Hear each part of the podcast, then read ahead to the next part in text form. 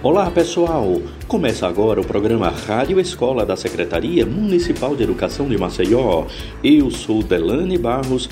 Hoje, quinta-feira, dia 29 de outubro, vamos começar o nosso programa que é apresentado pela Rádio Difusora de Alagoas e também disponível nos principais aplicativos de música, com o material preparado pela Coordenadoria de Programas Suplementares da CEMED Maceió a radionovela Histórias de Alexandre de Graciliano Ramos, aniversariante da última terça-feira. Então vamos acompanhar.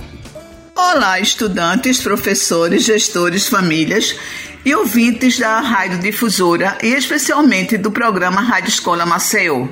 No capítulo anterior, Alexandre narra para os convidados a história de um balde espetacular, melhor que cavalo de fábrica que durante uma vaquejada mostrou sua serventia, correu atrás de novilha e que, após a caça, ouçam os ouvintes. Que fantástico! Nosso herói retorna à vaquejada, trazendo a novilha e uma onça. Isso é demais ou não é? No capítulo de hoje, ouviremos desse sertanejo arretado, uma belíssima aventura em assumir um compromisso com sua amada cesárea. Imaginem os senhores o que foi. Adquirir um papagaio falador.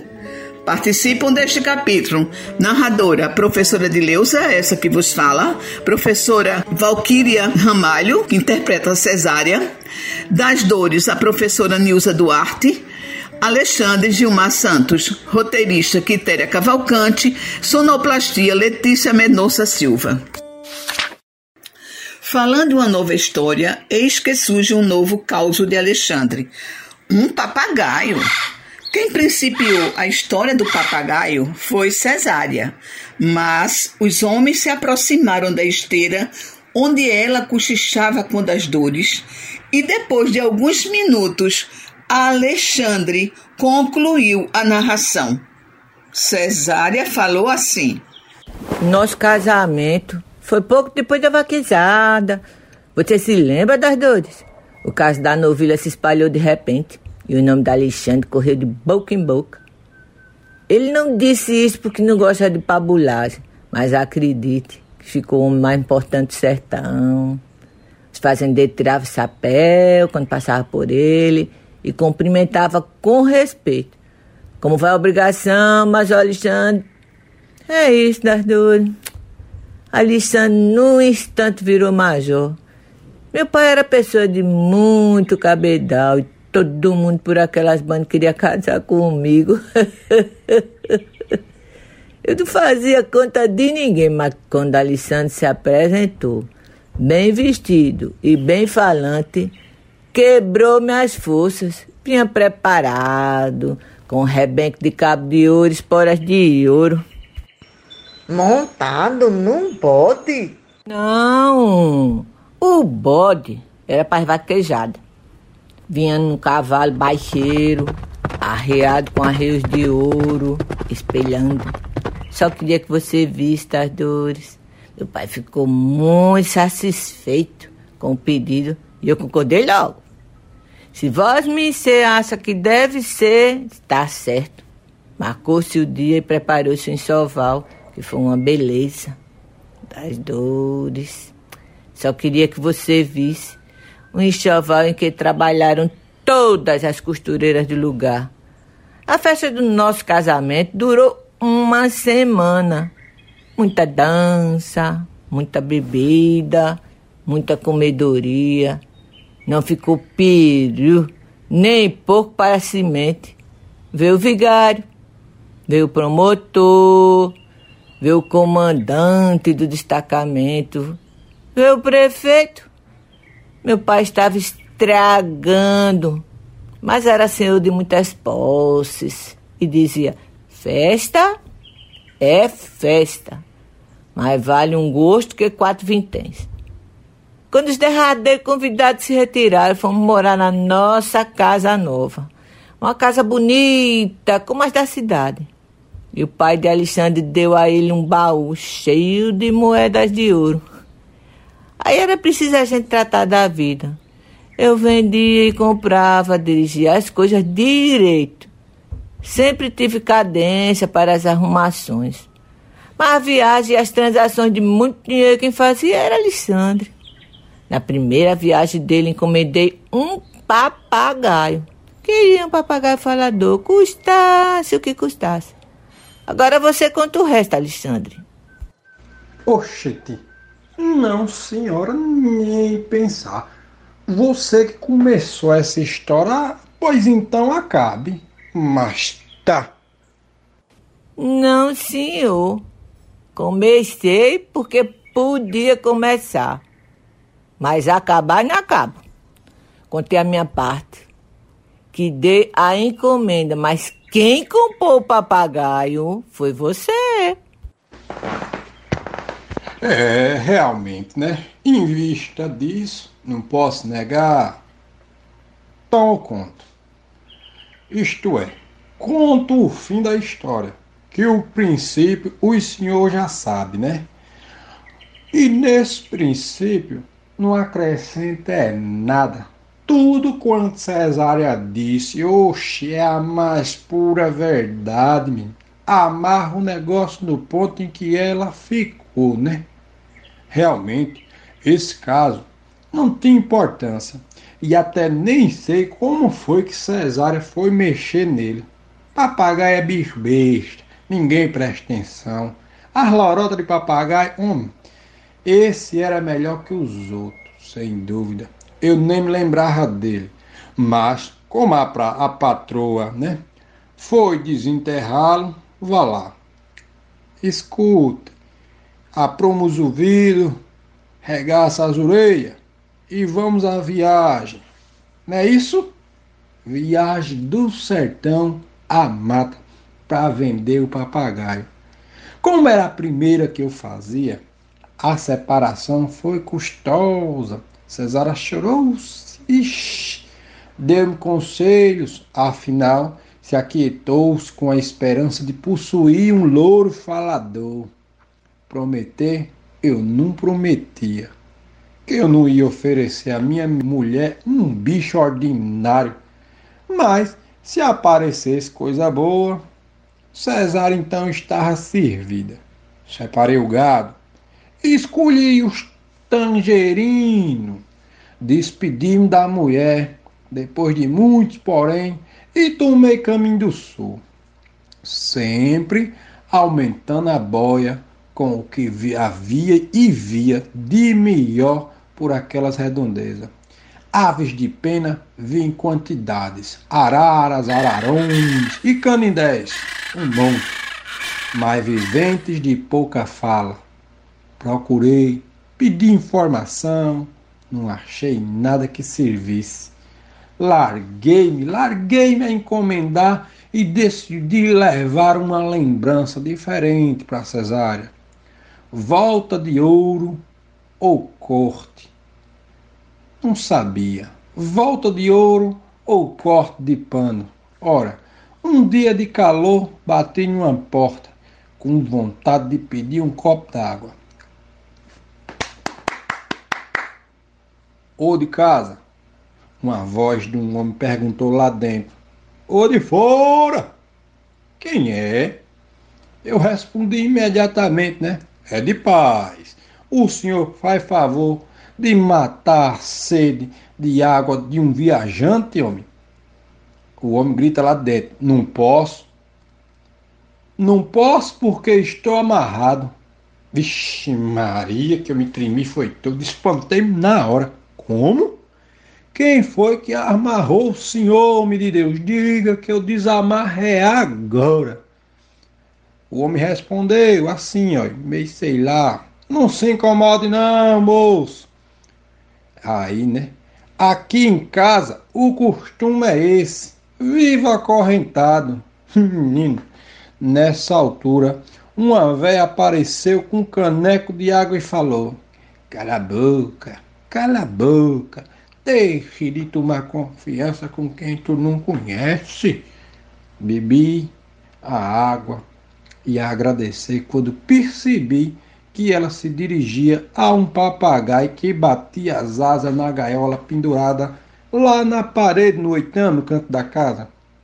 Menino, não é que eu tinha sido embromado comendo água de um bicho por gente. Oxi! A dona perguntou, bem calmamente, né? Como é que eu tinha me enganado por um bicho desse? Aí eu fui e retruquei. A dona. Diga uma coisa.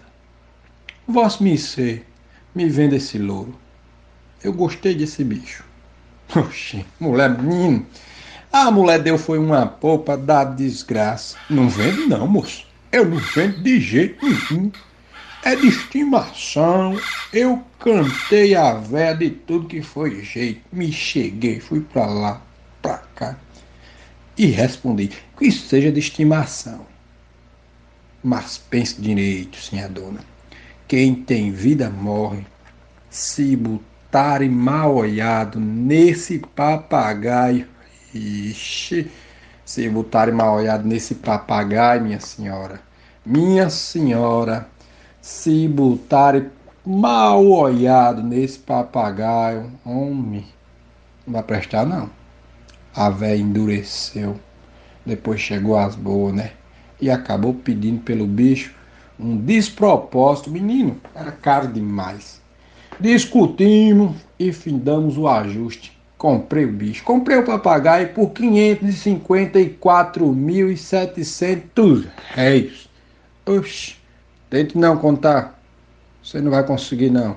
É dinheiro demais. Vejam que dinheirão. 554.700. Bem, recebi a gaiola e fiquei foi atrapalhado. Como havia de levar numa viagem que ia durar meses? Depois de refletir, de pensar, desocupei uma bolsa de roupa. Fiz uns buracos nela e meti ali o papagaio. Foi. Que protestou, muito contrariado. Menino, mas Arrumei foi a bolsa no meio de uma carga e tocamos para frente. Foi, danei-me a continuar a viagem. Onde andei e quanto ganhei, não preciso contar aqui. Basta dizer que a boiada se vendeu e fiz um negócio, menino, para boi nenhum botar defeito. Conheci homens de consideração e vi sobrados. Quando voltei, trazia um surrão cheio de ouro e cargas de mantimento. Era mantimento demais até hoje. Não sei como foi que trouxe tanto mantimento. Dei uma festa quase tão grande como a do casório, meio de cesárea. O povo da rua se admirou. Meu pai e meu sogro arregalaram os olhos. Menino, eu de coração no peito, eu lorde, mandando abrir caixas de bebida, cachaça, pinga, mé. Quem quisesse beber, bebia até cair. E depois de cair, bebia era deitado, se assim quisesse. E se dormisse, bebia quando acordasse. Dinheiro não faltava. Enfim, tudo se acomodou, o pessoal saiu e nós foi endireitar a casa, varrer, lavar, limpar, arranjar, passar, arrumar as coisas tudo. Cesária passou um dia arrumando a, a bagagem, abrindo as malas e guardando os troços nos armários. No meio do trabalho me chamou. Esta aqui é uma bolsa furada, Alexandre. Alexandre, que é isso? Eu me lembrei Ai, Cesária, é o papagaio. Tranquei o papagaio na bolsa. Coitado, me esqueci, foi a vida toda. E o pobre viajou sem comer. Menino, corri, corri mais depressa que pude. Fui abrir a bolsa. Encontrei o infeliz nas últimas, enrolado num canto, feio como um pinto molhado, menino. Mais feio de que urubu depois de levar umas tapa para largar a carniça. Cesário trouxe um pis de leite, mas era tarde, não havia jeito não. O papagaio olhou para mim, balançou a cabeça, levantou-se tremendo, estremunchando, encorujado e disse bem baixinho: Sim, senhor. Sim, major. Isso não é coisa que se faça. Oxe. O bicho amunhecou-se e morreu. Pense na desgraça. Essa história principiou-se diferente. Quem começou a dar vida ao caos foi Alexandre. Cesária, que sempre reafirmava as falações do marido, tomou a dianteira e deu voz à contação, mas não se dignou a terminar, talvez porque o triste fim do papagaio ainda não lhe causasse melindres. Deixou a triste missão de terminar essa história para Alexandre. Mas cá para nós. Essa história terminou triste e luduzenta. Demais. Eu sofri demais com o destino desse papagaio. Mas, infelizmente, como todo ser vivente, tem esse destino. O papagaio deve estar em outro plano, sendo voz e fala como gostava de fazer. Não vou me arreliar mais, vou esperar a próxima história de Alexandre, porque tenho certeza que há de ser diferente dessa. Vou preparar meu café e separa meus biscoitinhos. Para cada dia que passa, eu me sinto mais dentro da sala de Alexandre do que sei lá o que Tô mais vivida nas histórias desse contador que os visitantes da casa dele de Cesária. E vocês, não estão curiosos também? Vamos esperar juntos então o próximo caos, porque pé do raio não saio. Até o próximo capítulo e pessoas ouvintes. Muito obrigado a você que acompanhou mais um capítulo da audionovela Histórias de Alexandre.